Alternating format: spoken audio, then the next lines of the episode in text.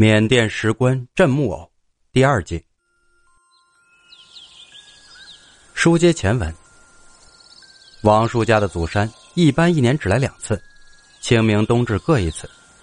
平时这里就成了各类野生植物的乐园。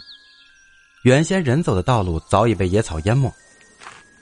我们一边砍草一边往山上行进，山不是很高，但是径深很深，走了大概四十分钟才到。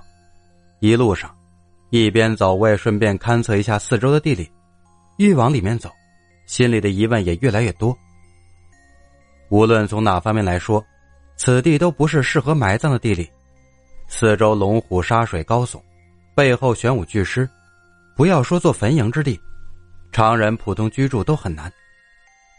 踩着一脚烂泥，终于来到墓前。墓地历史还不算太久，加上每隔几年都会维修一下。保存的很好，应该不会有什么塌陷和淹水之虞。四周勘察了一番，为了谨慎起见，我叫王叔将带来的棒香沿着坟墓插了一圈，借香火来观察祖坟内的情况。千里香火通神明，八卦算尽鬼神机。看香火解释，是本门特殊的一种术数，无论是数量和排列方式，都和普通所见的不同。在等香燃烧的同时，我继续往墓地更深处走去。发现，在祖坟后方不远处，耸立着一棵参天大树，与坟墓成一条直线。树木是原生在那里的，显然墓地是有意和它成一条直线的位置。大树很高，看来起码有上百年的历史。树干下部分很多须根都已经外露，一根根的都扎在泥土里。从玄学上来说。这样的树木已经具有一定的灵性，可以吸收四周的灵力精华来供给所用。而这样一棵树长在墓地后，显然是对墓地风水有着不利的影响。那么，到底为什么王叔的上辈会选择这里安葬呢？还没等我细想，那边王叔已经在叫我了。原来他怕我太往山里面走，一会儿迷路了就麻烦了。匆匆赶回到墓地，香已经烧了一半。从香烧成的形状来看，墓地之内果然是有问题。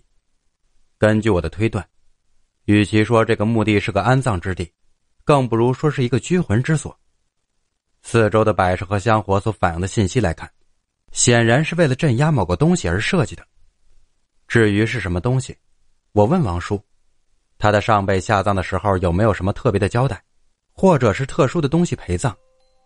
王叔说，当年下葬的时候。他正好在外经商，没能来得及赶回来，一切大小事宜都是他哥哥经的手，而现在他的哥哥已经去世了，所以具体当年是怎么做的，他也并不是十分清楚。正在这个时候，天上突然凭空响起了一声惊雷，四周的乌云都慢慢的朝这边聚拢过来，看样子马上就要下雨了。在一片丛林中下雨穿行可不是好玩的，一旦大雨，山溪暴涨。可能回去都有难度，于是我们简单的拜了一下，就和王叔两个迅速的往山脚下走。还没到山脚，一场暴雨已经倾盆而至。好在已经快到山下，不过钻进车里的时候，两个人都已经成了落汤鸡。回到大宅，换上干净的衣服，突然感到昏昏沉沉，大概是被雨淋了，有些着凉，于是又上楼睡了下去。这一觉一睡就昏昏沉沉，睡到半夜。睡在床上，只感到越来越冷，好像四周不断有人在吹凉气。我睡觉一般比较浅，稍有风吹草动就会惊醒。这次在床上却是越睡越想睡，越睡越沉的样子。睡到一半，突然意识到这样好像不对，似乎是被掩着了。动了动手脚都还能动，猛地一起身，却只看到四周黑沉沉的一片。摸黑走到门口，准备开门。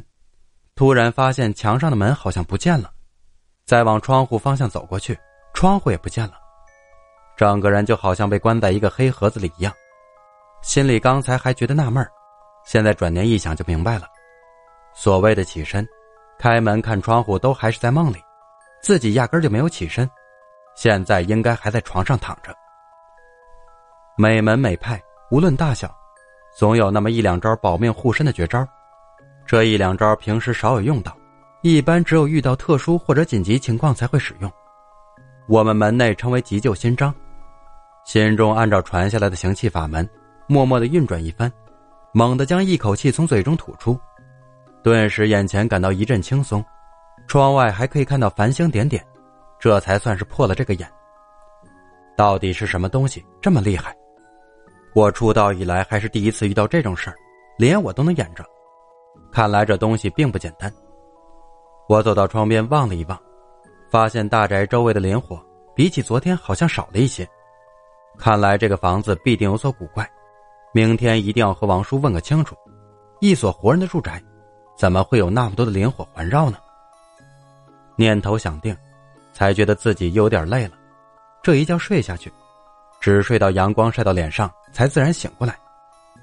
起身洗漱完毕，打开房门下楼，整个大宅空无一人，王叔和家里的佣人都不在家，喊了几声，回应我的。只有大宅里空荡荡的回声。想想今天好像是周末，难道王叔一家都出去采购了？既然没人在家，我的好奇心又慢慢的涌了出来，索性在大宅里走走，看看有什么特别的地方。走到一楼，四处转了一圈，除了大一点，好像也并没有什么特别的地方。一楼探索完毕，正准备上楼的时候，眼角余光一瞄，突然发现在楼梯下。还有一间小房子，楼梯间其实，在这种大宅里并不少见。吸引我目光的是，那个楼梯间的门框上，好像用朱砂写了一些符号。看到这些符号，我眼神猛地一缩。欲知后事如何，且听下回分解。